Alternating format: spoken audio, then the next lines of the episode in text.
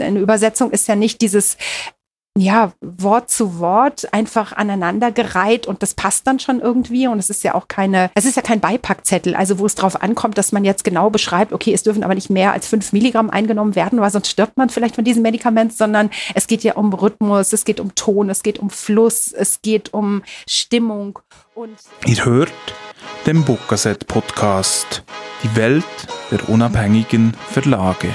Heute im Gespräch mit Katja Kassing. Mein Name ist Nick Lütti.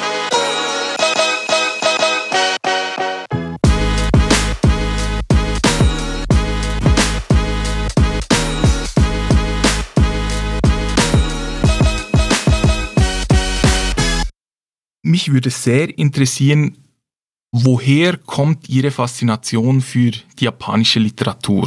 Ah, das ist super. Das ist total einfach zu beantworten, weil ich bin nämlich Japanologin. Ja, also was heißt mein, mein, mein Beruf jetzt nicht, aber ich habe mit Japanisch eben jetzt mittlerweile wie lange zu tun? Mit 30, 30 Jahre? Ja, ich habe, wann habe ich angefangen zu studieren? Mein Gott, 89. Also schon, schon 30 Jahre mit, mit Japan und Japanisch zu tun. Und äh, als dann irgendwie die Idee aufkam, weil ich habe eben mit Japanisch zu tun gehabt, aber nicht mit dem Verlagswesen, einen äh, Verlag zu gründen, habe ich ja gedacht, ja, okay, Verlag, äh, super Idee. Und welche, äh, da ich keine Verlagsexpertise mitbringe, muss irgendeine andere her. Und dann nehmen wir doch Japan und die japanische Literatur. Äh, so habe ich das eigentlich also bis bisher halt gehalten. Es ist jetzt noch ein bisschen in den letzten Jahren äh, Korea dazu gekommen, aber das ist, äh, also die Geschichte erzähle ich auch gerne. Warum das jetzt nun dazu gekommen ist, also je nachdem, wenn Sie das wissen wollen, erzähle ich das auch gerne. Ja, natürlich, aber, aber mich würde zuerst noch interessieren, von wo kommt denn das Interesse für, für die japanische Sprache und für die japanische Kultur, die ja schlussendlich sehr wahrscheinlich zum Japanologiestudium geführt hat? Ja, also das war ein Zufall tatsächlich. Für mich war eigentlich, ja, für mich war eigentlich nur klar, ich äh, will studieren. Also das war mir irgendwie, ich komme aus einem nicht akademischen Haushalt. Rund um, um meine Person irgendwie war, war niemand an der Uni und für mich war aber trotzdem irgendwie klar, okay, ich möchte an die Uni, ich möchte studieren. Es sollte irgendeine Sprache sein. Das hat mir immer schon viel Spaß gemacht. Ich komme aus einem eigentlich zweisprachigen Haushalt. Also meine Mutter ist Engländerin, da war schon immer irgendwie eine Sprache und eine andere Kultur war irgendwie da. Und äh, dann habe ich überlegt, also dann äh, zum Ende der Schulzeit, welche Sprache könnte das denn sein? Und es sollte möglichst außereuropäisch sein. Also irgendwas jetzt nicht um die Ecke, sondern möglichst weit weg und möglichst schwierig war der Anspruch. Und da habe ich dann ganz einfach geguckt, was gibt es? Und da stand zur Auswahl Chinesisch, Arabisch und Japanisch. Arabisch habe ich gedacht, naja, so als Frau, weil es hieß dann auch immer, ja, was willst du denn hinterher damit machen, wenn du das jetzt studierst? Und dann dachte ich, hm, Arabisch als Frau ist vielleicht nicht so gut. Und Chinesisch haben einfach zu dem Zeitpunkt, als ich angefangen habe zu studieren, also 89, das haben einfach so viele Leute gemacht, dass ich gedacht habe, okay, äh, Japanisch offenbar interessiert es irgendwie nur sehr wenige Leute und es schien mir auch irgendwie schwierig genug zu sein und habe dann einfach ganz spontan entschlossen, Japanisch, also mich, mich für Japanisch entschlossen und habe dann einfach angefangen. Und der Rest war dann auch wirklich Zufall. Ich bin, das Einzige, was vielleicht nicht Zufall war, was dann auch längerfristig eben zu der Idee mit dem Verlag führte, war, dass ich als Kind äh, schon, ich habe immer gerne gelesen. Ich habe, das ist irgendwie, ich weiß auch nicht, sobald ich lesen konnte, habe ich alles gelesen, was, was man lesen konnte. Also die komplette Reihe meines Vaters, der hatte so ein äh, Fable für diese drei Groschenhefte für diese Western-Sachen, die habe ich alle gelesen, sämtliche Edgar Wallace, also alles, was bei uns im Haushalt war. Dann alles, was im Haushalt nebenan. Also wir haben das Haus, als ich äh, noch relativ klein war, also bis zur dritten Klasse, haben wir das Haus mit einer jugoslawischen Familie äh, geteilt die Mädels, es waren vier, die waren, drei waren älter als ich und äh, die haben halt alle Liebesromane gelesen. Also die habe ich dann auch alle gelesen. Also ich habe alles gelesen, was ich irgendwie in die Finger kriegen konnte. Und diese Leidenschaft hat sich dann irgendwie, das hat sich dann fortgesetzt und äh, dann hinterher irgendwie für mich logisch zu dieser Idee verbunden, weil es auch zu der Zeit, als ich dann den Verlag gegründet habe, also vor 20 Jahren, da gab es noch relativ wenig, eben auch in deutscher Übersetzung und vor allen Dingen auch wenige Krimis. Japan ist ein ausgesprochenes Krimiland und äh, ich eine absolute ein, ein Krimi-Fan und also dachte ich, okay, das ist doch die Idee. Dann äh, bringen wir diese beiden Dinge zusammen und äh, so war es dann auch. Ich, ich sehe schon, also eigentlich aus der Liebe zur Literatur wurde dann die Suche nach einer bestimmten Sprache und dann dementsprechend auch die Liebe zu dieser Literatur. Könnte man das so verkürzt zusammenfassen? Ja, ich wahrscheinlich schon. Also ich muss zugeben, es war, glaube ich, also wenn ich, wenn ich so ganz in mich eingehe, dann war oder, oder jetzt so aus der Rückschau oder in der Rückschau vielmehr, glaube ich, es ist weniger die Liebe zur Literatur, sondern die Liebe zum Lesen. Einfach dieses Abtauchen in, in eine andere Welt und vor allen Dingen die Liebe zur Sprache.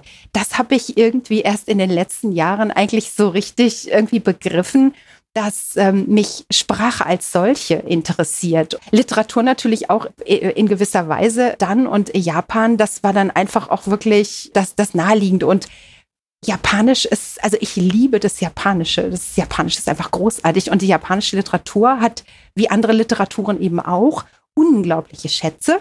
Und äh, es gibt eben nicht so viele Leute, die sie halt so einfach heben können. Und insofern natürlich für mich dann auch eine ganz gute Nische, weil das muss man sich natürlich auch überlegen, wenn man Bücher verlegt. Die äh, will man ja auch an den, an den Mann bringen oder an die Frau. Und wie kann man das am besten dann machen? Also wie kann man da äh, sich selber am besten auch einbringen? Und das war in meinem Fall dann einfach äh, japanisch, ganz unabhängig von der Liebe sozusagen zur japanischen Literatur oder zur japanischen Sprache. Auf die Vorbereitung für heute bin ich natürlich auch noch einmal in die Tiefen meines Bücherregals oder wenn wir ehrlich sind, meiner Bücherregale gegangen. Und habe natürlich nach, nach Literatur aus, aus Japan gesucht. Ich muss zugeben, ich habe genau, nebst zwei Büchern aus ihrem Verlag, aber über die sprechen wir dann später, habe ich genau noch zwei weitere Stücke gefunden. Eines war von Yoko Tawada, was ja nur, nur so halb zählt, wenn wir ehrlich sind, das ja schon mittlerweile sehr, sehr lange in Deutschland lebt. Und das andere war Hagakure ah. von, von Yoko Yamamoto. Ja. Und ich habe mich dann gefragt, ich, ich sehe mich selbst eigentlich als Leser, der, der gegenüber anderen Nationalliteraturen, wenn man so will, oder, oder internationale Literatur eigentlich ziemlich offen ist, gerne übersetzte Literatur liest aber dann doch aus, aus diesen Hunderten von Büchern genau vier herausziehen konnte, die, die aus Japan oder zumindest aus dem Japanischen stammen.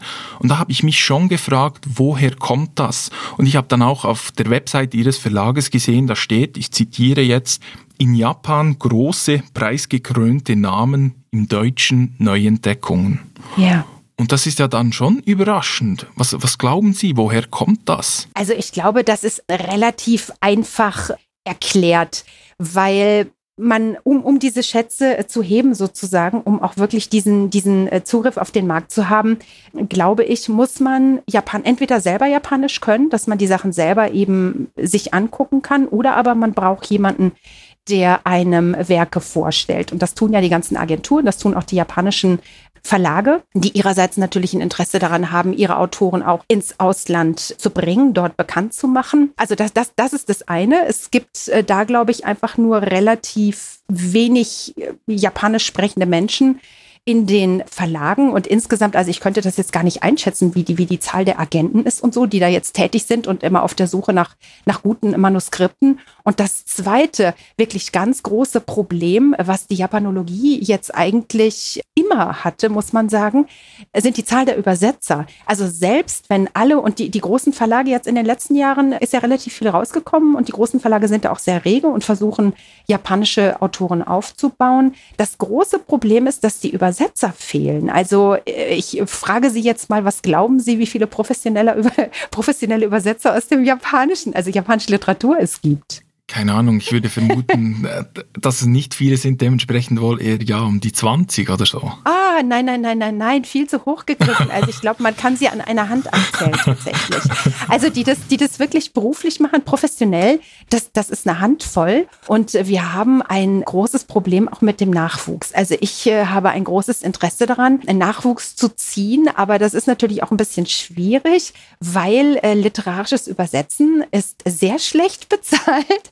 Also man kann kaum davon äh, leben. Man müsste schon unglaublich viel übersetzen, um überhaupt davon leben zu können. Das kann man also irgendwie den jungen Leuten, die jetzt Japanologie studieren, kann man das irgendwie kaum ans Herz legen. Ja, werdet doch Literaturübersetzer. Also da ist, muss man einfach wirklich der, der Fairness halber sagen, technisches Übersetzen oder Dolmetschen ist viel besser bezahlt. Es wird auch eigentlich, also meines Wissens, ich glaube in Germersheim kann man es machen, aber auch äh, jetzt nicht wirklich literarisches Übersetzen Japanisch-Deutsch, sondern es gibt da halt so Zusatzangebote. Ich wüsste jetzt gar nicht, wo man, wo man das auch irgendwie irgendwie erlernen könnte. Also es gibt durchaus immer mal wieder den einen oder anderen willigen Menschen, muss man sagen, der Literaturübersetzer aus dem Japanischen werden will, aber insgesamt sind das einfach viel zu wenige. Also ich frage mich immer, wie das die Franzosen machen. Die Franzosen sind toll.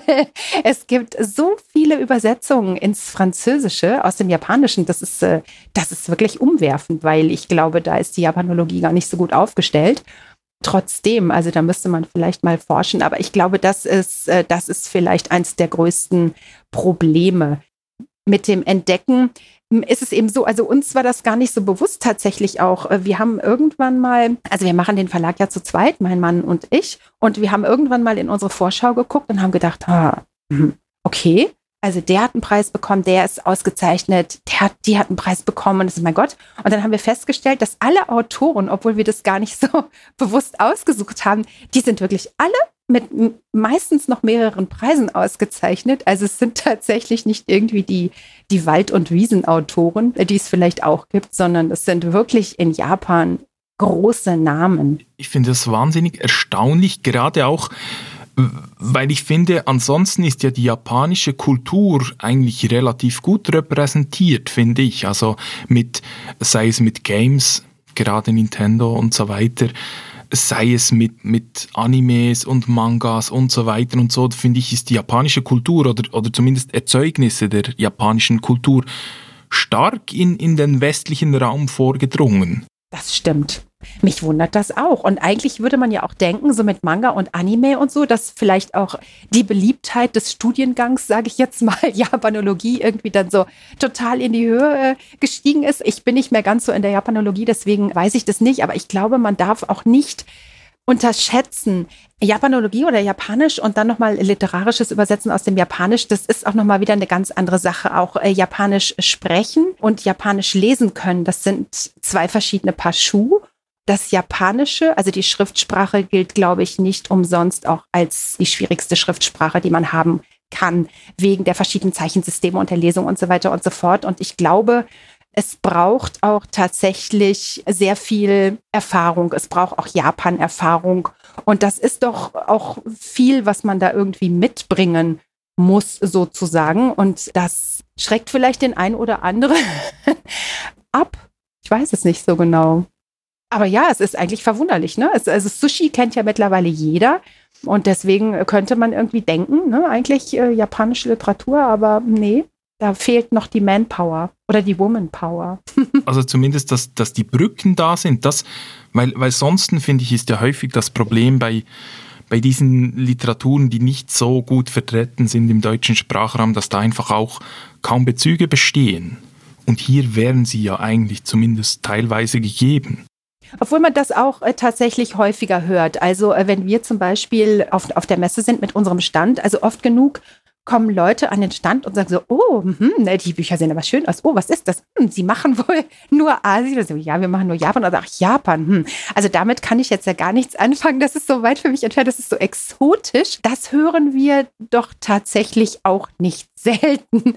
Also für viele Leute scheint Japan dann doch auch irgendwie, oder, oder sagen wir es mal so, die Leute haben vielleicht dann Sorge, dass wenn sie das Buch äh, lesen, dass sie irgendwie nichts damit anfangen können und dass es dann irgendwie doch zu komisch oder zu exotisch ist. Und ich befürchte, dass äh, zu diesem traurigen Image vielleicht auch so ein bisschen die nicht ganz so glücklichen Übersetzungen beigetragen haben. Das muss man, äh, glaube ich, auch sehen es äh, gibt oder, oder gab ja immer, ich meine, die großen, also die, die Altmeister der japanischen Literatur, zu denen ja auch der Tanizaki gehört, aber auch Mishima und was weiß ich, Abe Kobo und so weiter und so fort, die sind ja alle übersetzt worden, aber die Übersetzungen sind zum Teil wirklich schrecklich. Also so, dass man halt denkt, naja, kein Wunder, dass die Leute da dann äh, vielleicht denken, das ist alles so exotisch und die Japaner sind, sind komisch. Und äh, ich versuche immer, die Leute mit dem Argument zu ermuntern, naja, also Literatur ist Literatur und ja, es ist ein anderes Land und es gibt Dinge, die sind natürlich anders, aber die Japaner sind gar nicht so exotisch, wie man meint. Viele Dinge sind genau wie hier. Und es ist doch auch mal ganz interessant, äh, sich darauf einfach ähm, einzulassen. Und das gelingt halt mal gut, mal weniger gut, sagen wir so. Ja, Sie, Sie sprechen hier jetzt einen Punkt an mit, mit den schlechten oder, oder fragwürdigen Übersetzungen Ich habe, das ist jetzt ein Beispiel aus dem Russischen.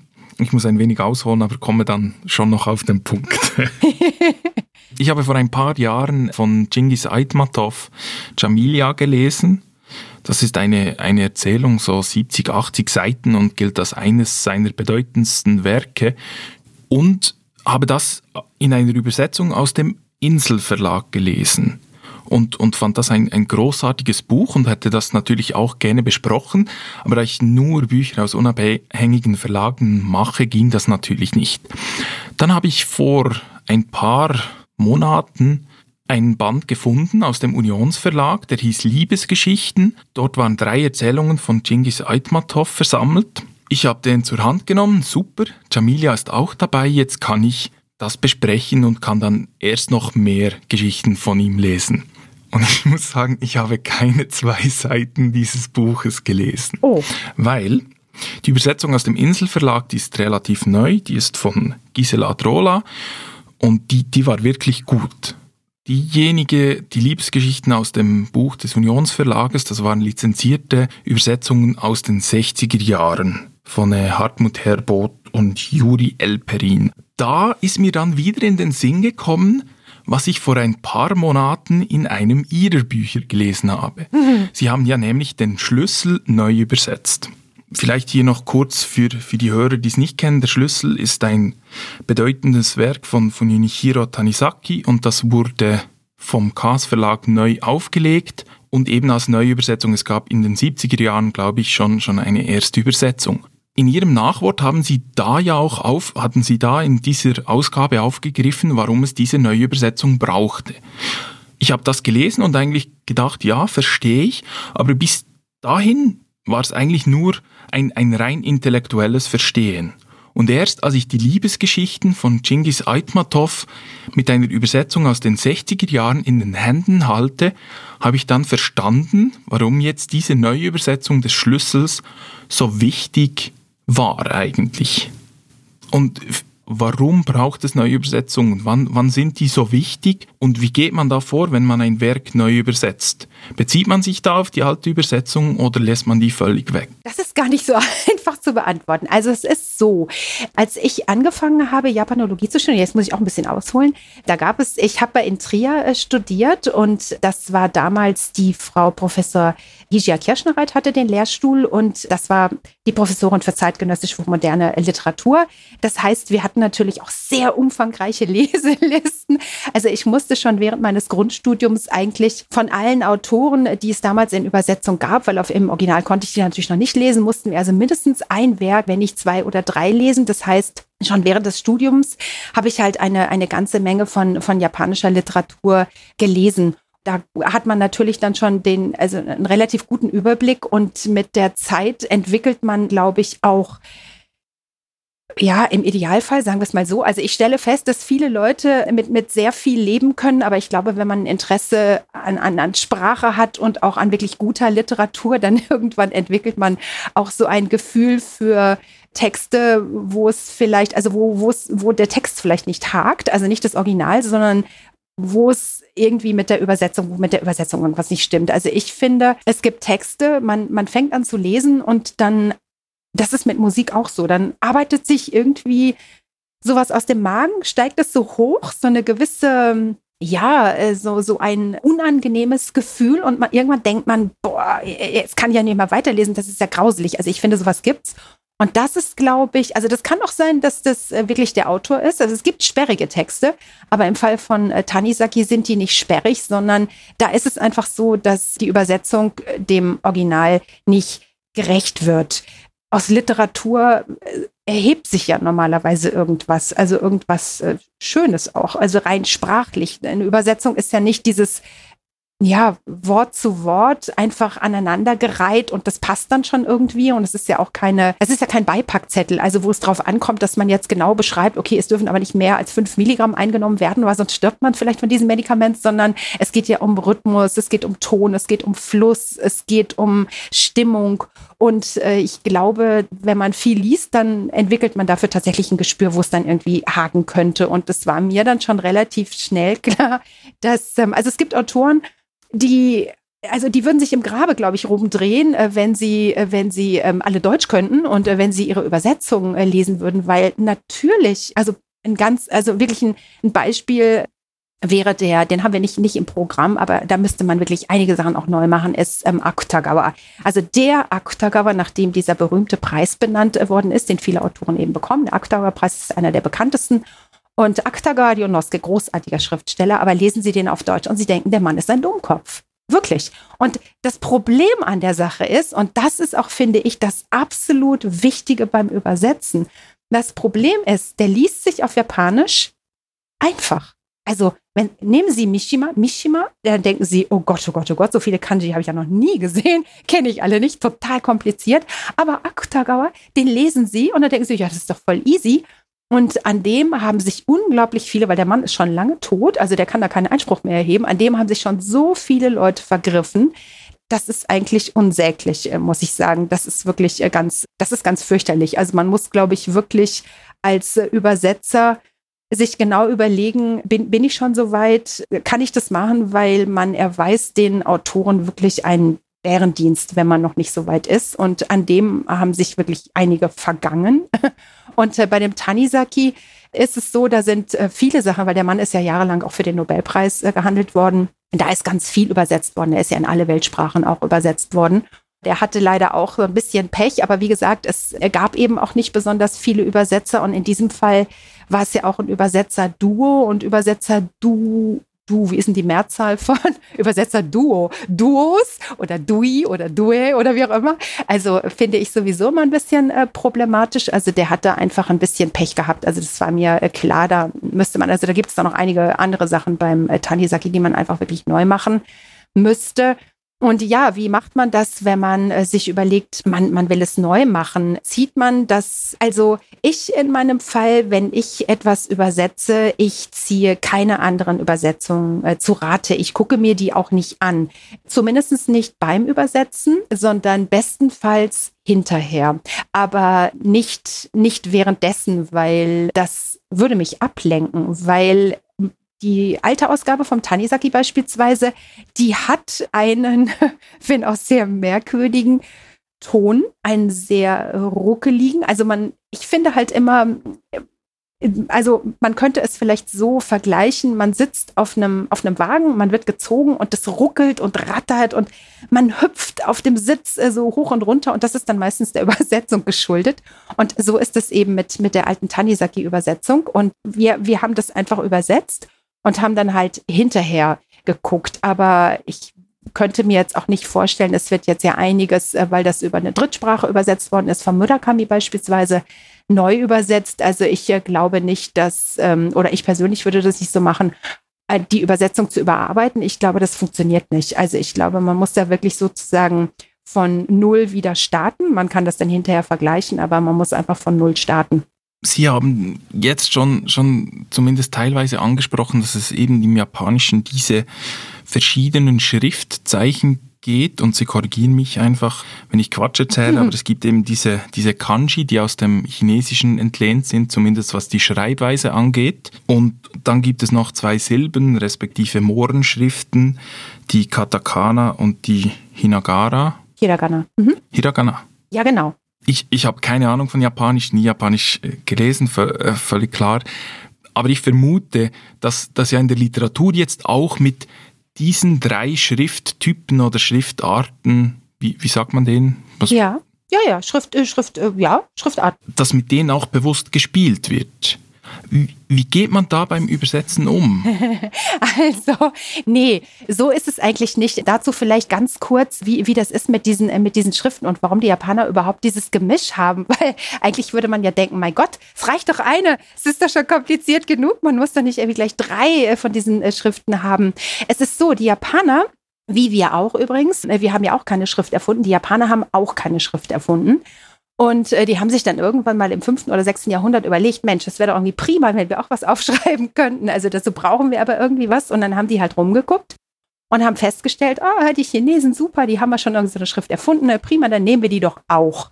So weit, so gut. Sie haben dann also die, die Schriftzeichen, die Kanji, das sind diese kompliziert aussehenden, haben sie also sozusagen importiert, was insofern schwierig war, als das Japanische mit dem Chinesischen sprachlich gesehen nicht das Geringste zu tun hat. Diese Sprachen sind nicht verwandt. Das Japanische ist eine Insel.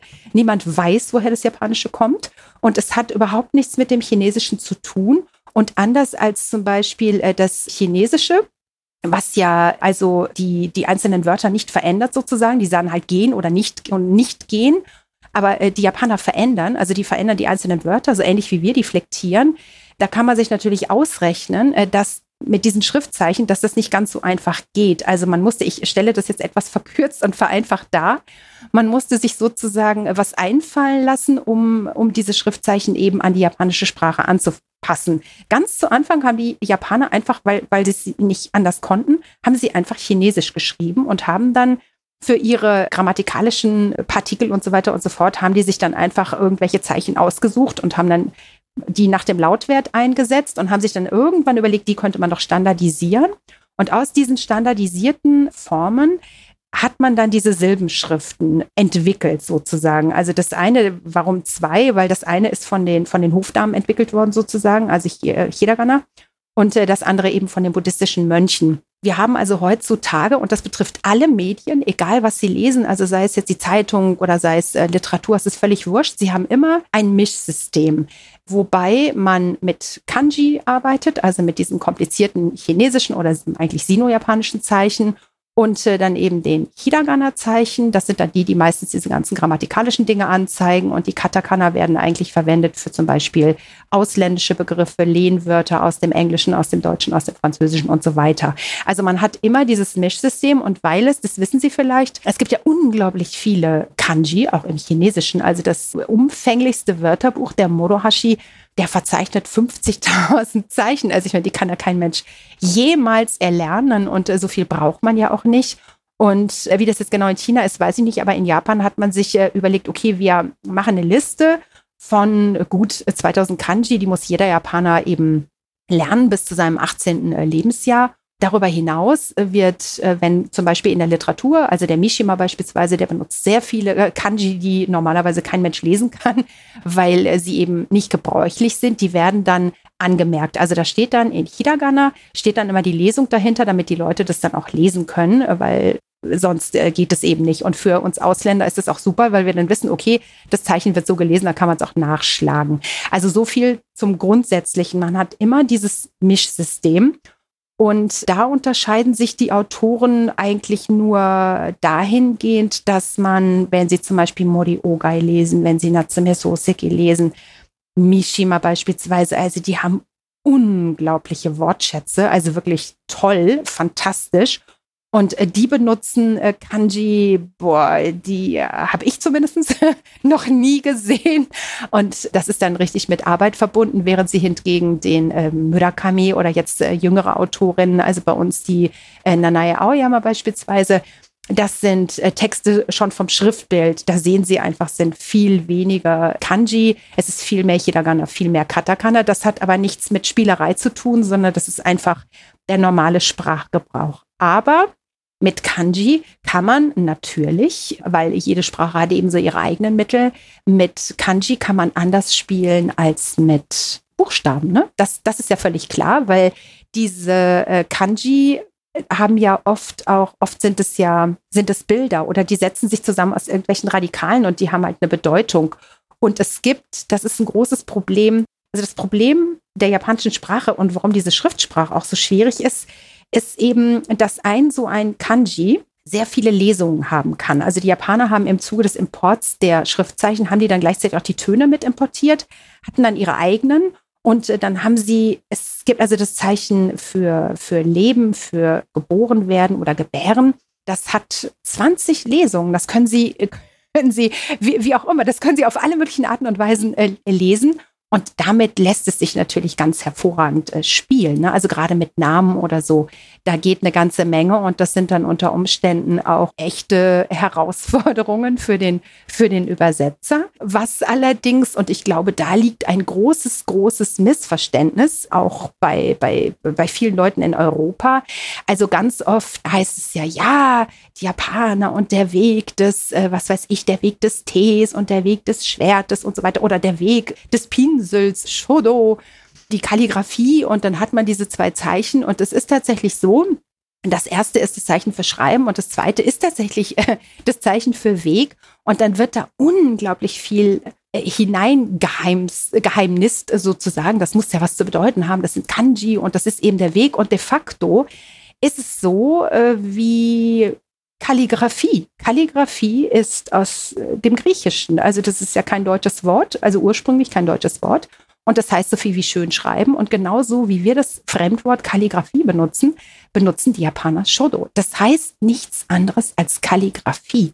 Und äh, ich glaube, das muss man sich bewusst machen, weil da gehen ganz viele Übersetzer, also was ganz viele, es gibt ja nicht viele Übersetzer, aber oft, gerade auch so am, am Anfang oder so äh, gehen die, gehen die Leute da dann eben in eine falsche Richtung, weil sie halt meinen, boah, das ist ein Kanji und das hat eine besondere Bedeutung und das muss man jetzt irgendwie deutlich machen, das ist der Weg des Pinsels und für die Japaner ist es einfach nur Kalligrafie. Das erinnert mich, ich, ich glaube, je, fast jeder hat schon mal eine schlechte Rede gehört, die, die damit beginnt, dass Krise im Chinesischen auch, auch das gleiche Zeichen sei, das für Chance stehe.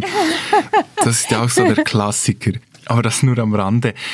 Aber dann Anders gefragt, dann wird eigentlich diese, diese drei verschiedenen Schriftarten, die, die, die werden nicht unbedingt dann in einer Übersetzung gespiegelt in dem Sinne. Kann man ja nicht. Also wie gesagt, für die Japaner ist es völlig normal, dass man dieses Mischsystem äh, hatte und das liegt einfach in der, in der Natur der Sprache. Das ist einfach so, dass man, also um Ihnen ein ganz einfaches Beispiel zu geben, Essen heißt Tabere auf Japanisch und für den ersten, für die ersten zwei Silben, also für Tabe benutzen die Japaner ein Zeichen, was sie eben von den Chinesen aus dem Chinesischen entlehnt haben. Äh, das kann man auch Schoko lesen, wenn es alleine steht, also so viel zu den Lesungen. Da benutzen sie dieses Zeichen, aber sie haben eben um diese, diese Wörterbuchform oder eben auch, das ist gleichzeitig der, der, ja, wir würden sagen Infinitiv oder eben auch die Form für ich esse, du isst und so weiter und so fort, brauchen die dieses, also diese Silbe RU am Ende. Und die können, kann man nicht, also die kann man theoretisch, das hat man eben ganz früher auch so gemacht, weil sie eben nur diese Zeichen hatten, stellt man nicht mit einem Kanji dar, sondern dafür nimmt man eben dieses Hiragana. Das heißt, sie können gar nicht darauf verzichten. Wenn sie jetzt sagen wollen, nee, ich esse nicht, dann heißt das nicht mehr Tabere, sondern es heißt Tabe Nei. Also vorne mit dem Kanji ist alles prima, aber hinten haben sie jetzt plötzlich zwei Silben. Sie haben das Na und sie haben das I. Und da brauchen sie zwei Hiragana. Die brauchen sie einfach zwingend. Also es, man kann natürlich äh, sich den Spaß machen und versuchen, nur aus Kanji irgendwas zu schreiben, aber äh, das wäre extrem schwierig. Also eigentlich geht es gar nicht. Deswegen das Einzige, wo man äh, typografisch äh, oder vielleicht mit den Schriften besser gesagt spielen kann, ist der Einsatz von Katakana und Hiragana. Und das macht ja auch der Tanisaki, weil äh, wie gesagt, also die werden eigentlich äh, je nach Zweck werden diese beiden Silbenschriftzeichensätze verwendet. Also Hiragana wie gesagt für die für die grammatikalischen Dinge und Katakana eben für für ausländische Begriffe, aber bei dem Tanisaki ist es so, das sind ja Tagebucheinträge von verschiedenen Personen dass ähm, der Mann sozusagen in dieser Mischschrift Kanji Katakana schreibt. Also da nimmt er sämtliche von diesen, von diesen Wörtern, also keine Wörter, von diesen grammatikalischen Teilchen, die man eben mit Hiragana schreiben würde, schreibt er jetzt mit Katakana. Und die Einträge der Frau, da arbeitet er komplett mit dieser Mischschrift aus Kanji und Hiragana. Also diese Art von Spielerei kann man natürlich machen. Das ist sehr ungewöhnlich eigentlich für den Text. Das sieht man ja auch sofort. Und das ist, äh, ich glaube, das haben wir auch hinten im äh, Nachwort geschrieben, es ist tatsächlich auch äh, für den japanischen Leser, dessen Auge auch ein etwas, sagen wir mal, insgesamt weicheres Bild gewohnt ist, ist es ein bisschen sperriger. Ich sehe den Punkt, weil das war natürlich, von daher kam meine Frage, dass eben genau Tanisaki das ja, ja genau. gemacht hat. Aber anders gesagt heißt das dann auch, in, in der deutschen Übersetzung haben Sie ja dann mit, mit Kapitalfähnchen gearbeitet.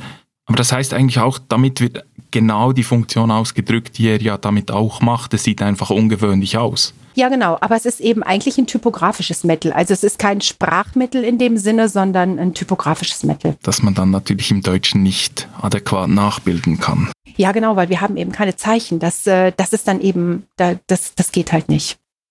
Also nicht eins zu eins, aber so ist es beim Übersetzen ja immer, weil also ich, äh, jede Sprache also man, man hat ja immer den, den spracheigenen Malkasten sozusagen. Und der Malkasten der Japaner, der sieht halt ein bisschen anders aus als der, der Malkasten der, der deutschen oder deutschen Sprache. Und man muss halt einfach gucken, was, wenn, wenn ich irgendwas habe, was ich eben nicht eins zu eins abbilden kann, mit, mit welchen Mitteln kann ich das dann eben irgendwie nachempfinden.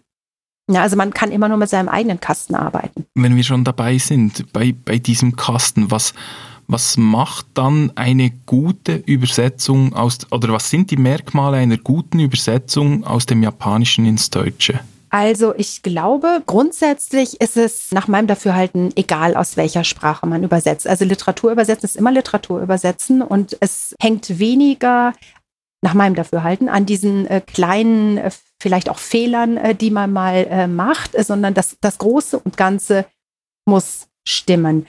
Ton, Rhythmus, Fluss. Ähm, diese Dinge. Ich glaube, das, das ist total wichtig, weil Stil, weil die japanischen Autoren, also der Tanizaki beispielsweise, der hat ja einen anderen Stil als Machida Ko oder Nanae Aoyama. Die unterscheiden sich ja. Das ist ja im Deutschen auch so. Ich habe Thomas Mann, ich habe keine Ahnung, jetzt fällt mir gerade gar niemand ein. Anke Stelling fällt mir jetzt glücklicherweise ein. Komplettes äh, Kontrastprogramm. Die lesen, da liest sich das eine ja auch nicht wie das andere. Also der Tanisaki hat zum Teil halt sehr lange, sehr verschachtelte Sätze. Machida Ko, der hat Sätze, die gehen über eine ganze Seite. Murakami beispielsweise hat eher so kurze Sätze. Das ist eher, als würde man ähm, Englisch lesen, nur auf Japanisch geschrieben. Diese Dinge muss man, glaube ich, beachten. Ein gutes Merkmal für keine, also für, für nicht gute Übersetzung ist, wenn Sie Bücher von verschiedenen Autoren haben und die lesen sich alle gleich, weil sie nämlich von, von, von demselben Übersetzer oder von derselben Übersetzerin übersetzt worden sind. Das ist schlecht, ne? Das ist schlecht. Man, man muss den Autor hören. Äh, man muss den Autor hören und man muss auch bei Abe Kobo zum Beispiel, da, da, da hören Sie immer den Ton. Sie hören immer Ave Kobo. Das ist egal, ob Sie jetzt die alte Übersetzung äh, lesen, Frau in den Dünen. Also da kann man vielleicht auch noch das ein oder andere vielleicht äh, verbessern. Zweifelsohne. Vielleicht ist die auch nach heutigem Maßstab womöglich ein bisschen altbacken. So genau habe ich es nicht mehr im Kopf. Aber Sie haben den Ave-Ton. Und Sie haben bei äh, den Übersetzungen äh, von äh, Jürgen Steif haben Sie auch diesen Ave-Ton.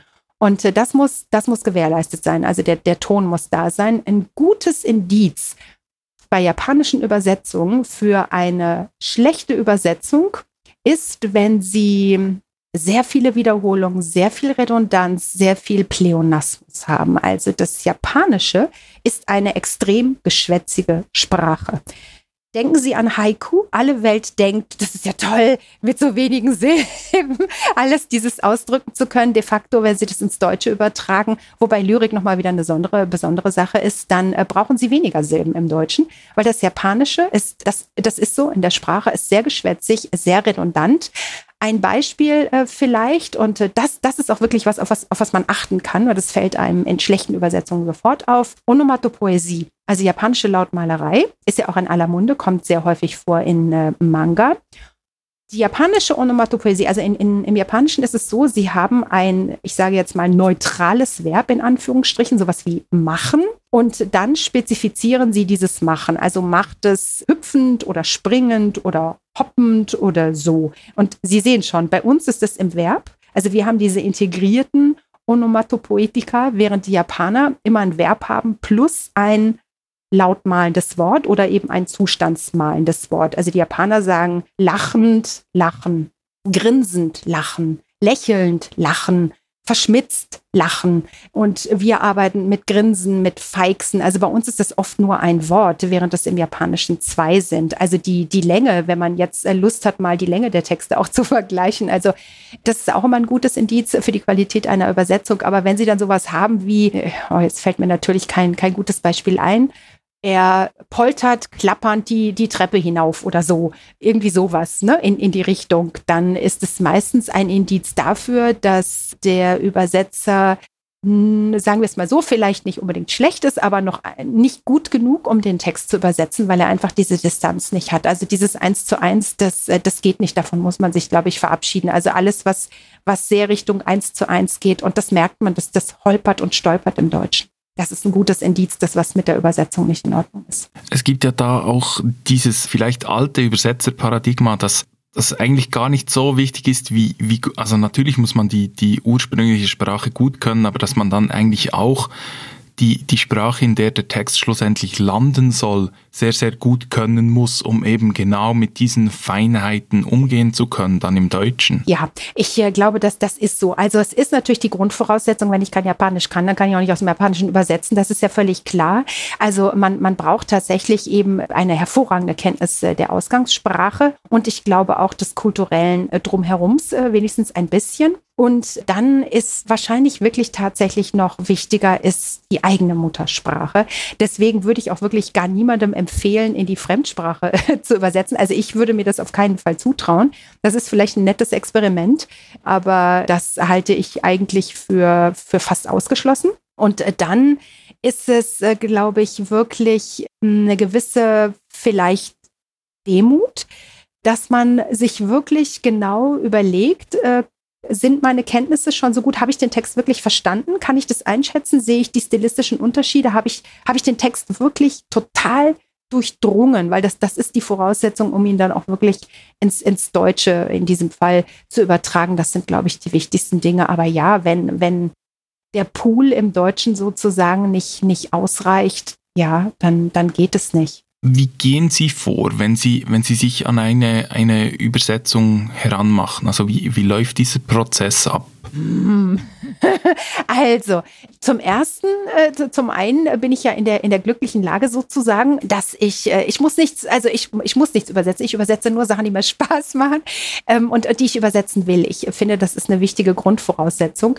Also, äh, weil das äh, kann dann schon auch eine echte äh, Quälerei sein. Und wenn man sich dann irgendwie mit einem Text abmühen muss, äh, den man vielleicht gar nicht so mag, das stelle ich mir schrecklich vor.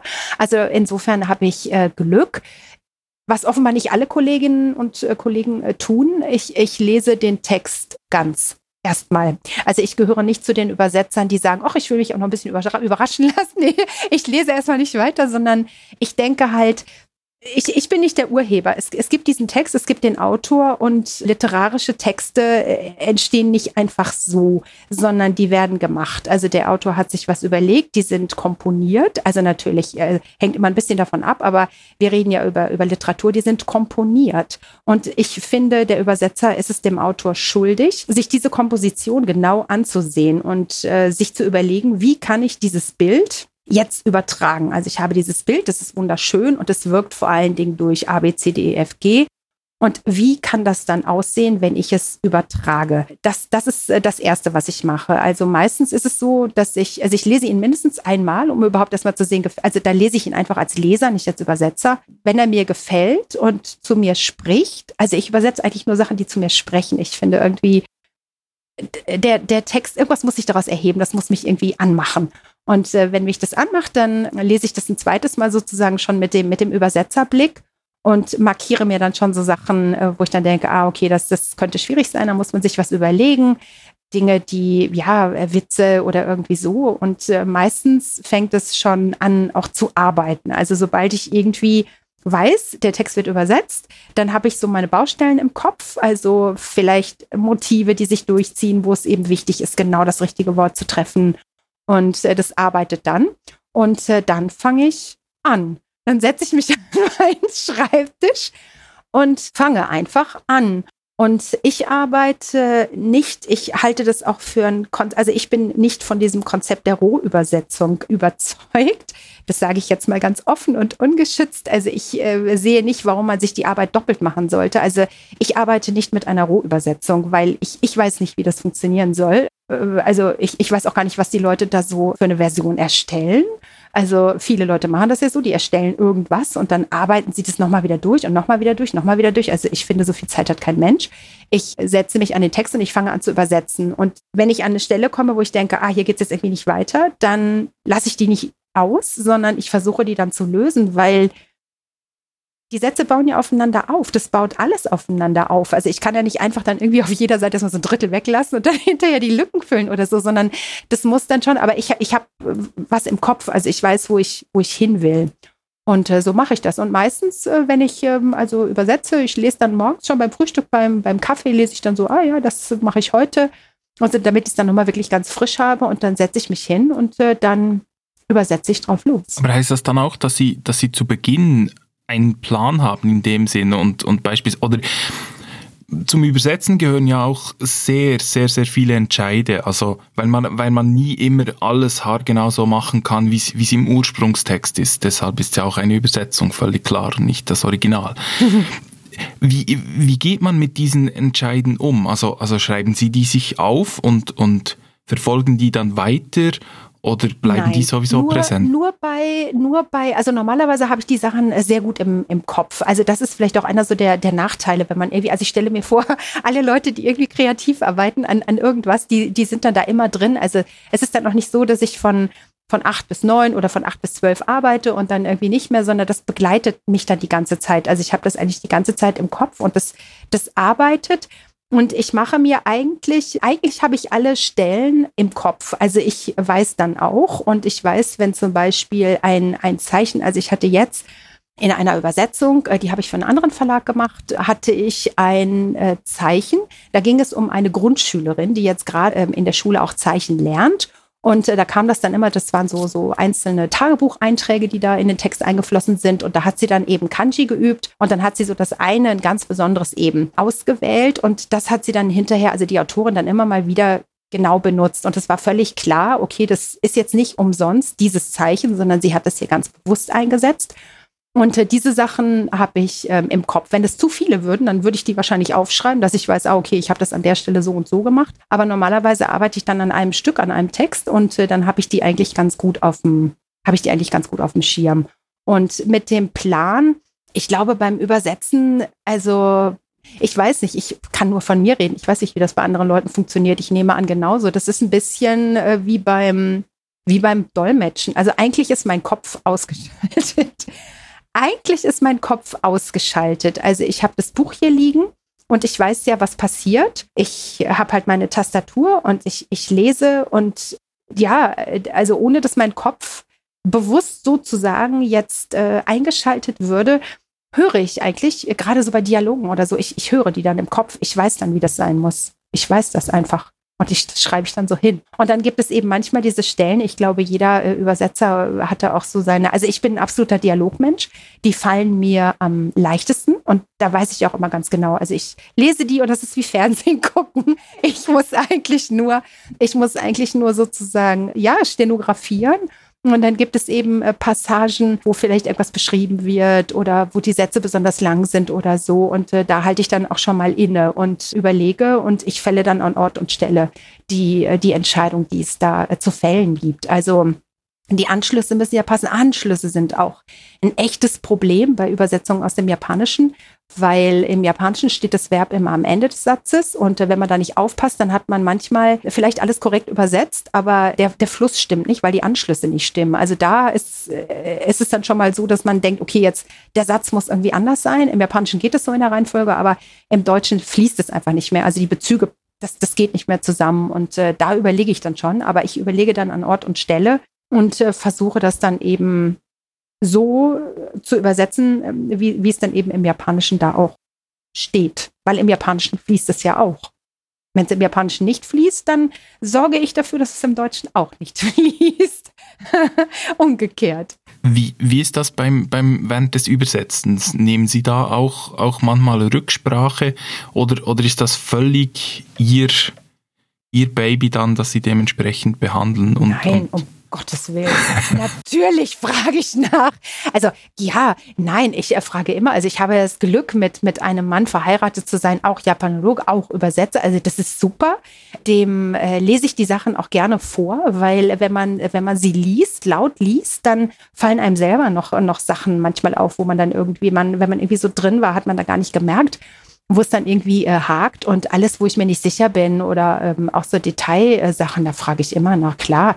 Und es gibt auch Sachen, wo ich dann äh, unsicher bin, die ich dann nicht verstehe, wo mir gerade nicht klar ist, was ist da gemeint. Also da halte ich dann auch Rücksprache natürlich mit japanischen Native Speaker. Klar. Nein, nein, also da bin ich, bin ich völlig, äh, nee, nee, also mein Baby schon, aber also letztendlich bin ich ja dann, äh, ja, verantwortlich für das, was äh, gedruckt wird, aber nee, da frage ich schon, ich nehme dann auch jede Hilfe, die ich, die ich da kriegen kann, ja. Ja, jetzt noch zu, zu einem weiteren großen Thema, das, das Sie natürlich beschäftigt, Ihr Verlag, der Kass Verlag. Sie haben ganz zu Beginn schon kurz angesprochen, worum es im Verlag geht. Hier einfach noch für alle. Der Kass Verlag verlegt oder verlegt ursprünglich hauptsächlich japanische Literatur mit einem Schwerpunkt auch für Kriminalliteratur und seit neuerem auch koreanische Literatur. Und da habe ich dann schon ein wenig gestutzt. Jetzt Japan und Korea, das ist ja weder sprachlich noch kulturell eine einfache Sache. Das stimmt. Also, das ist auch eine lustige Geschichte, weil Korea ist äh, zu uns gekommen. Also wir nicht zu Korea, na, weil wir irgendwie gedacht haben, äh, super, Asien, das passt schon irgendwie, sondern äh, das war tatsächlich so. Also äh, wir haben, wir hatten eigentlich nie vor, irgendwas anderes außer japanische Literatur zu machen, weil eben, wenn man das mit dem Übersetzen richtig ernst nimmt, dann ist es ja auch eine Frage, kann ich, kann ich dann zum Beispiel redigieren, kann ich lektorieren und alle diese Dinge und habe gedacht, nee, das, das bleibt dann so. Und da sind wir irgendwann, das ist jetzt schon einige Jahre her, tatsächlich von den Koreanern angesprochen worden. Also es gibt ein Institut, in äh, Seoul ist das, das Korean Literature Translation Institute, äh, so heißt das. Und die werden äh, vom Staat finanziert. Und offenbar, also das ist so meine geheime Vermutung, wollen die dafür sorgen, dass der nächste Literaturnobelpreisträger aus Korea kommt. Also die pumpen da ordentlich Geld rein. Und die wollten jetzt einfach irgendwie äh, ja koreanische Literatur an den an den Mann bringen äh, oder oder an die Frau und haben uns als Verlag dann angesprochen und haben gesagt, na wie wär's denn? Und dann haben wir uns mit denen, das war wirklich interessant vor ein paar Jahren, das sind alles super nette Leute, das war alles ist sehr interessant, ich habe viel gelernt. Ähm, waren wir dann auf der Messe und haben uns das dann angehört. Und ich habe gesagt, ja, so und so und das, man könnte das auch fördern. Und äh, das ist natürlich immer, wenn man ähm, nur übersetzte Literatur macht, ist so eine Förderung für einen kleinen unabhängigen Verlag natürlich eine tolle Sache, weil äh, Bücher mit schöner Ausstattung und so weiter und so fort, das äh, kostet eben eine ganze Menge äh, Geld. Und insofern äh, nicht uninteressant, aber wir haben zu dem Zeitpunkt gesagt, ja, das wäre alles schön und gut, aber mit den Übersetzungen. Wir könnten das nicht redigieren und man will ja auch der koreanischen Literatur keinen Bärendienst äh, erweisen, indem man da äh, vielleicht äh, schreckliche Übersetzungen auf den Markt bringt und dann ist ein Autor tot, noch bevor er überhaupt in Europa eine Chance hatte oder so. Deswegen würden wir das lieber nicht machen wollen. Und daraufhin hat dann der äh, sehr nette Herr von dem Institut äh, mich gefragt, naja, Sie würden eben auch jetzt Übersetzer fördern und so weiter und so fort. Und ähm, ob ich mir vorstellen könnte, Manuskripte zu äh, begutachten. Und ich habe dann gesagt, naja, also wenn ich dafür kein Koreanisch können muss, weil ich könnte wirklich halt nur den deutschen Text als, als Text beurteilen, aber sonst eben nichts. Dann hat er gesagt, nein, nein, nein, nur, nur das. Ich soll nur sagen, ist das okay, ja oder nein, Deutsch und so einschätzen und das war mit so einem Punktesystem und halt sagen, ja, das kann ich machen. Und äh, daraufhin äh, bekam ich einen, einen ziemlichen Stapel Manuskripte zugeschickt und bitte, bitte, bitte die zu begutachten und auch gleich zu sagen, ich als Verlegerin würde ich vielleicht in Erwägung ziehen, das dann zu verlegen, ja oder nein. Das war wirklich interessant. Ich weiß nicht, wie viele das waren, aber das war so, man fängt an zu lesen, liest zwei Seiten, liest drei Seiten und denkt dann so, oh Gott, oh Gott, oh Gott, oh Gott, oh Gott, oh Gott. Und dann ist es so, puff, schon mal in den Papierkorb geworfen. Und das passierte dann mit gefühlt, ich weiß nicht, 20 Manuskripten, bis ich dann plötzlich dieses eine in der Hand hatte, wo es mich dann gepackt hat. Da, das waren Kurzgeschichten und ich bin eigentlich eher für, für lange, fette Wälzer und überhaupt nicht so für Kurzgeschichte. Aber die waren so grandios gut. Also die waren einfach toll. Ich war so angefixt schon von der ersten. Ich musste die dann alle durchlesen in einem Rutsch und dachte so, boah, an der Übersetzung muss man arbeiten, die ist noch nicht perfekt, aber das ist, das ist einfach grandios. Und dann bin ich zu meinem Mann gegangen und habe gesagt, ja, ich weiß, ich weiß, was ich immer gesagt habe, kein Korea und so weiter und so fort. Aber lies das, das muss man machen. Das ist fantastisch. Und mein Mann hat es gelesen und wir waren einer Meinung. Und das war unser Start mit Korea. Das haben wir rausgebracht. Ein wunderbares Buch, eine wunderbare Autorin. Wir haben sie mittlerweile zweimal getroffen. Und äh, das ist die einzige Person, für die ich tatsächlich anfangen würde, Koreanisch zu lernen, weil die ist so beeindruckend. Die ist noch relativ jung, die ist noch keine 40 und eine so besondere Frau, so weise und so klug. Also die hat mich unglaublich äh, beeindruckt. Und da habe ich dann sofort gesagt, als wir die ähm, Kurzgeschichten gemacht haben, weil unsere Ver Verlagsvertreter haben gesagt, um Gottes Willen, Kurzgeschichten. Oh nein, man fängt besser mit einem Roman an, aber wir hatten keinen Roman. Und dann stellte sich raus, sie schreibt aber einen. Und habe ich gesagt, okay, kaufe ich. Unbesehen kann man blind kaufen. Die ist so grandios. Das, das kann nur wunderbar sein. Und äh, so war es dann auch. Und äh, da war es dann ein bisschen problematisch mit der Übersetzung, weil die Koreaner haben dann ein ähnliches Problem. Also die Koreanistik viel mehr, da gibt es äh, leider auch nicht äh, sehr viele gute Übersetzer, aber das war ja, der, der Beginn einfach. Und jetzt machen wir eben wirklich nur ganz, ganz wenige, ganz, ganz ausgewählte, weil, wie gesagt, mit den Übersetzern ist es eben schwierig und mit dem, mit dem äh, Redigieren auch. Aber mit dem Redigieren haben wir festgestellt, dass das ist das Gute. Die Japaner übersetzen ja sehr viel äh, koreanische Literatur ins Japanische. Und äh, strukturell, die Sprachen sind nicht verwandt, aber strukturell ähnlich. Das heißt, ich kann ganz oft schon beim Redigieren auf die japanische Übersetzung zurückgreifen und ich habe festgestellt, dass wenn ich das Japan, also wenn ich das, äh, wenn ich die äh, Übersetzung lese, dass ich meistens relativ gute Rückschlüsse darauf ziehen kann, was irgendwo schiefgelaufen ist. Und wir haben eine sehr gute Übersetzerin, mit der man hervorragend zusammenarbeiten kann. Und insofern ist das ist es schön. Ich bin, bin sehr froh über diese, über diese koreanischen Perlen, die wir entdeckt haben. Sie machen ja nicht viele Bücher pro Jahr in Ihrem ja. Verlag. Es sind ja meistens zwei, zwei bis vier oder so, glaube ich. Ja, genau. Ja, drei bis vier. Mhm. Wie wählt man dann die Bücher aus, wenn man weiß, wir, wir werden jetzt in diesem Programm nur dieses haben oder nur diese zwei? Ist dann die Auswahl noch einmal sehr viel spezifischer oder ist die eh schon von langer Hand geplant oder wie muss ich mir das vorstellen? Also eigentlich ist es so, dass wir einen ziemlichen Pool haben an Ideen. Also es, es mangelt äh, nicht an Ideen und interessanten Autoren. Also wir könnten, wenn man Übersetzer, mehr Übersetzer hätte und wenn, wenn man das sich auch leisten könnte, was, was wir aber finanziell und eben dann auch von der Arbeitskraft einfach gar nicht schaffen können, könnte man noch viel, viel mehr machen tatsächlich. Aber so ähm, sind für uns dann so drei, drei bis vier Titel. Das ist dann äh, wirklich äh, Schmerzgrenze, wenn man sie eben auch noch selber übersetzt. Ja, wir, das äh, sind eigentlich, ich meine, so einige Sachen hat man auf dem Schirm. Da weiß man halt, ja, okay, das müsste man eigentlich neu übersetzen. Das würde sich lohnen. Das ist einfach ein tolles Buch. Die Übersetzung ist blöd. Und äh, dann lesen wir natürlich äh, relativ äh, viel. Ich meine, wir haben auch Kontakt zu Agenten, zu vielen japanischen Verlagen. Also ich kriegt natürlich dann von, das ist eben auch der Vorteil. Ich kann ja, also ich kommuniziere sowohl mit den Agenten als auch mit den japanischen Verlagen auf Japanisch. Das macht die Sache wesentlich einfacher. Also ich kann wesentlich schneller dann auch reagieren und kriege viele Sachen eben direkt auch schon als Buch zugeschickt oder halt die PDF oder so. Das, äh, da kommt einfach viel rein. Wir lesen viel und dann ist es meistens einfach eine Bauchentscheidung. Also wir haben jetzt, wir, wir denken eigentlich nicht in Kategorien, dass wir denken, ja, okay, man könnte vielleicht jetzt einen Zweig, was weiß ich, äh, Frauenliteratur aufmachen oder das wäre noch interessant, sondern wir gucken einfach, wir lesen und wenn dann irgendwas aufpoppt, wo einer von uns beiden halt sagt, boah, das ist irgendwie toll, das muss man machen, das ist total wichtig, dann kommt das sozusagen auf die, auf die Liste. Also wir verlegen eigentlich nur Sachen, die wir für kulturell oder gesellschaftlich oder literarisch irgendwie bedeutsam halten.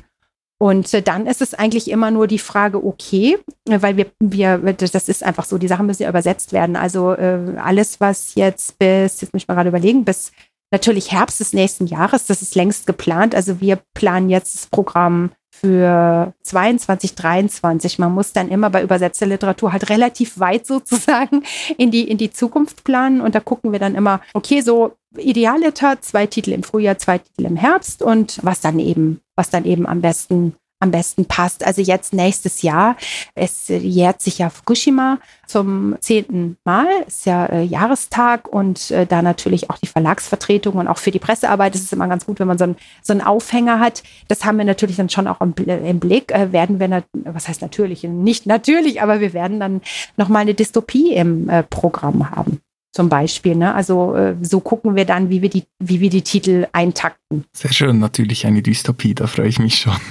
Ja, die ist äh, übersetz übersetzungstechnisch eine echte Herausforderung. Die ist eine Herausforderung. Also dafür will ich jetzt noch nicht so viel verraten, aber der spielt noch auf, also das, das ist ein Autor, Ito Seko. Und der spielt noch auf ganz andere äh, Art und Weise mit Zeichen. Der arbeitet nämlich mit Zensur. Und äh, das ist interessant. Und da überlegen wir jetzt schon die ganze Zeit natürlich zu zweit, wie, wie kann man das am besten umsetzen? Was äh, zensiert man dann am besten in der deutschen Übersetzung? Weil irgendwas muss natürlich dann auch bei uns äh, zensiert werden, aber es muss natürlich gewährleistet sein, dass, dass, dass man den Text äh, verstehen kann. Ist im Japanischen auch so. Und das, das ist ein tolles Ding. Das ist wirklich, das ist unglaublich geradezu. ja, darauf freue ich mich. Das ist auch irgendwie, ist äh, für den Übersetzer auch eine, eine äh, Herausforderung. Ich mag ich mag das auch ähm, mal, ja, was, was irgendwie anderes zu übersetzen. Sie hatten vorhin ja noch gesagt, dass, dass der Verlag eigentlich keinen direkten Schwerpunkt hätte. Da würde ich aber sagen, ja, so einen kleinen gibt es ja schon, nämlich die Kriminalliteratur. Ja, ja gibt es. das, das ist der eine. Das stimmt. Und äh, da gucken wir natürlich immer. Also Krimi, das, das ist einfach so, das stimmt. Und de facto ich bin vor Jahren von der japanischen Agentur gefragt worden, weil die hatte ich besucht. Also man hat immer so die üblichen Verdächtigen, die man auf der Messe trifft. Und dann habe ich sie so gefragt, ja, was gibt es denn so Neues? Und dann hat sie gesagt, ja, sagen Sie doch mal, was suchen Sie denn eigentlich? Was ist denn jetzt hier der rote Faden in Ihrem Programm? Ich sehe da überhaupt gar keinen. Und dann dachte ich so, der rote Faden in meinem Programm. Hm, und dann habe ich darüber nachgedacht und ich, ich glaube, wir haben tatsächlich einen. Also der hat sich so im Laufe der Zeit herauskristallisiert. Das hatten wir nie im Blick, aber ich glaube, es gibt diesen Faden und zwar, dass eigentlich alle unsere Bücher oder fast alle vielleicht, also das, äh, oder ja, wie soll ich es am besten sagen, so, so das Herz für den für den Underdog, für den, den Menschen am Rande der Gesellschaft. Ich glaube, das merkt man bei uns so ein kleines bisschen tatsächlich so als roter Faden. Aber Krimis, ja klar. Und da suchen wir immer ganz speziell Kategorie Krimi. Ist aber schwierig. Weil es zu wenig gutes Material gibt, oder? Ja. Genau, also es gibt, es gibt unglaublich viel. Japan ist ja ein absolutes Krimiland, aber es gibt eben ja, es gibt, äh, es gibt furchtbar viel, aber es gibt furchtbar viel auch echt so trashiges Zeugs, äh, was nicht besonders interessant ist. Und ich glaube, eine Besonderheit vielleicht auch des äh, japanischen Literaturmarkts. Ich weiß gar nicht, ob das in Asien, in, in Korea ist es auch so, ob das in, in Asien sonst noch so ist, das weiß ich nicht. Es ist ein bisschen anders als hier. Also die Autoren sind ja äh, nicht wie hier bei einem Verlag, sondern der Autor ist der Autor und man gibt sein, ähm, sein ja, schriftstellerisches Debüt klassischerweise indem man bei einer der zahlreichen Literaturzeitschriften irgendeine Kurzgeschichte einreicht, dann bekommt man einen Preis, dann ist man Schriftsteller sozusagen. Und dann kommen die ganzen Verlage, rufen an und sagen, Ah, Frau Aoyama, schreiben Sie uns bitte einen Roman. Ah, Frau Aoyama, schreiben Sie uns bitte eine Essay-Serie und schreiben Sie uns bitte dies und schreiben Sie uns bitte das. Und äh, Schriftsteller, die richtig gut im Geschäft sind, die schreiben dauernd praktisch und zwar ein Ding nach dem nächsten und das geht sozusagen auf Bestellung. Und ich glaube, das erklärt auch so ein bisschen, also vielleicht bilde ich mir das auch nur ein, aber äh, wenn man, wenn man einen Autor also die Werke eines Autors liest, dann hat man vielleicht ein oder zwei richtig tolle Sachen und aber auch welche, die sind einfach nur, wo man so denkt, oh Gott, oh Gott, oh Gott, was ist das denn? Wann, wann hat er das denn geschrieben? Da gibt es so gewisse halt so, so Höhen und Tiefen, sagen wir es mal so. Deswegen ist da viel, also ich glaube, die ganz großen japanischen Krimischriftsteller, das sind mittlerweile Büros die hauen nur so die Ideen raus und für die Umsetzung ist dann jemand anders äh, zuständig. Und dann, glaube ich, gibt es ganz viele, die schreiben schon mit dem Blick auf eine mögliche Verfilmung und zwar Verfilmung im, im Abendprogramm, also als Serie. Und äh, das ist dann auch schwierig. Also das eignet sich, es gibt Sachen, die eignen sich einfach auch wirklich dann nur bedingt sozusagen für den, für den europäischen Markt. Ja, ich bin sicher, es gibt, aber es gibt noch so viele. Also ich, wenn ich noch mehr Zeit hätte, also wenn ich, wenn ich zwei Katja Kassings wäre und eine könnte die ganze Zeit lesen, das äh, wäre natürlich toll. Dann könnte ich noch viel mehr lesen. Also ja, es ist einfach, es ist einfach, ja, schwierig. Man muss viel lesen. Vielleicht müssen Sie dazu wieder Ihr alter Ego bedienen. Das wäre dann, dann können Sie sich aufteilen. Ja, genau. Dann noch etwas anderes, auch zu Ihrem Verlag. Mir ist aufgefallen, dass, dass der Kass Verlag einer der wenigen Verlage ist, der ganz explizit auf der Webseite stehen hat, uns ist die Ausstattung unserer, und in jedem Verlagstext stehen hat, uns ist die Ausstattung unserer Bücher sehr wichtig. Woher kommt das? Wir sind, glaube ich, beide ausgesprochene Büchermenschen, also haben wenig Affinität, äh, wie man heute schon gesehen hat, mit der Software zu digitalen Dingen. Wir haben auch kein, kein Facebook und alle diese, diese neuen äh, Medien, da halten wir eher so ein bisschen Abstand, da haben auch nur ein Notfallhandy und äh, sind also irgendwie da wenig unterwegs. Und für uns ist ein es ist äh, ja Bücher, ein, ein, Buch als Buch, eben auch äh, das haptische Erlebnisse und Bücher müssen einfach auch, finde ich, also finden, finden wir beide, die müssen einfach schön sein, die müssen ansprechend sein und äh, sie sollen sich gut anfassen und äh, am besten auch ein, ein, Leseband haben, weil in der Regel äh, liest man ja das Buch nicht gleich durch und dann ist es einfach praktisch. Also äh, ja, ich äh, weiß auch nicht. Wir fanden das, also für uns ist es das wichtig, dass ein Buch schön ist. Einfach. Und das war auch schon immer so. Ich weiß gar nicht so genau. Wahrscheinlich, weil wir einfach beide ein Fable für, für, für schöne Dinge haben, für schöne Bücher, für schöne äh, Buchgestaltung. Und es macht einfach auch äh, unglaublich Freude. Das ist sowieso toll, wenn man selber Bücher verlegt. Also hätte ich ja nie gedacht, aber diese, was man da alles äh, selber entscheiden kann. Ne? Am Anfang wusste ich das ja gar nicht. Ich war da ganz blauäugig und mein allererster Kostenvoranschlag, das war auch eher so eine Katastrophe. Ich bin da sehr dankbar für all die Leute in den, in den Druckereien, die mich da unterstützt haben, die mir erstmal gesagt haben, was ich alles bestimmen kann. Und das ist super. Man kann sich das halt ausdenken, wie das dann aussehen soll und auch die Covergestaltung. Und das macht einfach auch Freude. Und ich glaube, es verkauft sich einfach auch besser. Das kommt vielleicht dann auch noch dazu. Also, dass man eher so, ich meine, das, das muss man sich eben auch überlegen, weil man, man muss die Bücher ja verkaufen. Also letztendlich, wenn, wenn wir alle die Bücher können so toll sein, wie sie, wie sie wollen, wenn äh, sie niemand kauft und liest, dann wird der Verlag irgendwann zumachen müssen. Und ich glaube, dass doch tatsächlich auch das Aussehen eines Buches, dass das eine Rolle spielt für viele Leute, also zumindest mal für die Leute, die wir auch ansprechen wollen, weil wer jetzt eben Liebesromane liest, äh, also Unterhaltungsromane oder so, äh, der, dem ist es vielleicht jetzt auch nicht so wichtig, ob das Buch jetzt einen Leineinband ähm, hat oder nicht. Ja, also von mir bekommen Sie da sicher keine Gegenwehr. Ich habe auch ein schönes, gutes Buch, von daher äh, bin ich sehr einverstanden. Ich finde es ein sehr schönes Schlusswort und ich möchte Sie nun zum Schluss bitten, uns noch einen Buchtipp mitzugeben. Das darf aus Ihrem eigenen Verlag sein, das kann aus einem anderen Verlag sein. Einzige Bedingung oder die einzigen Bedingungen, dass es aus einem unabhängigen Hause stammt und auf Deutsch verfügbar ist.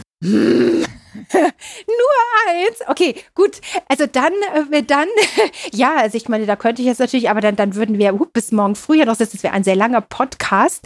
Dann würde ich doch gerne, weil äh, mir das auch ein, ein Anliegen ist. Also wir hatten es ja diese, äh, dieses Jahr, also wir alle äh, Corona-bedingt hatten es ja dieses Jahr mit unseren Frühjahrsprogrammen nicht ganz so einfach. Wobei ich äh, sagen muss, ich bin ganz glücklich, dass unsere Aufzeichnungen eines Serienmörders doch auch den Weg zum zum, also zu, zu dem einen oder anderen Leser gefunden haben. Und das würde ich gerne empfehlen. Das ist ein grandioses Buch. Es ist äh, schlicht eines der besten Bücher, die ich weiß nicht in den, in den letzten wie vielen Jahren äh, ich äh, gelesen habe. Es ist auch, wenn der Titel es andeutet, es ist nicht nur ein Krimi, es ist wirklich Weltliteratur. Also es gibt ja viele Leute, die sagen, öh, Krimi lese ich nicht. Äh, oder umgekehrt die Krimileser, die sagen, öh, Literatur lese ich nicht. Also dieses ist ein Buch für alle. Es geht um einen, also die Hauptfigur. Es ist von einem koreanischen Schriftsteller, von einem Mann, der ist in, in Korea ein literarischer äh, Superstar. Jung Ha Kim heißt er. Die Hauptfigur ist ein Serienmörder, der dement ist. Und das ist der Clou an dieser Sache. Also der Mann ist 70 und er hat seinen letzten Mord, also beginnt das Buch, vor 25 Jahren begangen. Also man muss jetzt nicht befürchten, Serienmördergeschichte, eine Leiche nach der nächsten. Nein, nein. Der Mann mordet schon seit 25 Jahren nicht mehr. Er lebt in seinem kleinen Viertelchen und zusammen mit seiner Tochter. Und jetzt wurde aber bei ihm Alzheimer diagnostiziert. Und, und das ist das Zweite, in letzter Zeit treibt ein Serienmörder in dem Viertel, wo er wohnt, sein Unwesen. Also Frauenleichen tauchen auf und der alte Mann hat jetzt Sorge, dass seine Tochter diesem Serienmörder zum Opfer fallen könnte und überlegt sich, einen letzten Mord zu begehen. Aber das Problem ist eben seine Demenz. Er meint, er weiß, wer dieser Serienmörder ist. Er hat ihn ausgemacht. Das ist dieser Mann, der überall in seinem Geländewagen rumfährt und Aufzeichnung eines Serienmörders, das ist also in diesem Fall wirklich diese, das ist wie so, wie so kleine Tagebuchnotizen ähm, mit, mit denen er versucht, seine Mission und sich selbst nicht aus den Augen zu verlieren. Das ist grandios. Das ist philosophisch. Es ist wunderbar. Es ist, das haben wir tatsächlich von einem Buchgestalter auch äh, gestalten lassen. Wir haben das Covermotiv. Das ist eine, eine, äh, eine Lithografie von einem Künstler aus Chemnitz, äh, Thomas Ranf. Die haben wir hier in Weimar bei einer Ausstellung äh, gesehen. Ganz, das ganz zufällig. Das war so ein Poster auf der Straße und ich dachte, das ist unser Serienmörder. So sieht er aus. Wir brauchen das Bild. Und äh, der Buchgestalter, der Viktor äh, Balko aus Frankfurt, der hat da wirklich was Tolles äh, draus gemacht, so mit der Typo und der Bezug ist bedruckt. Die Seitenzahlen verblassen, wie auch äh, das Gedächtnis äh, des Protagonisten. Und das ist einfach toll. Also das ist Hochgenuss auf 152 Seiten. Das würde ich jedem empfehlen.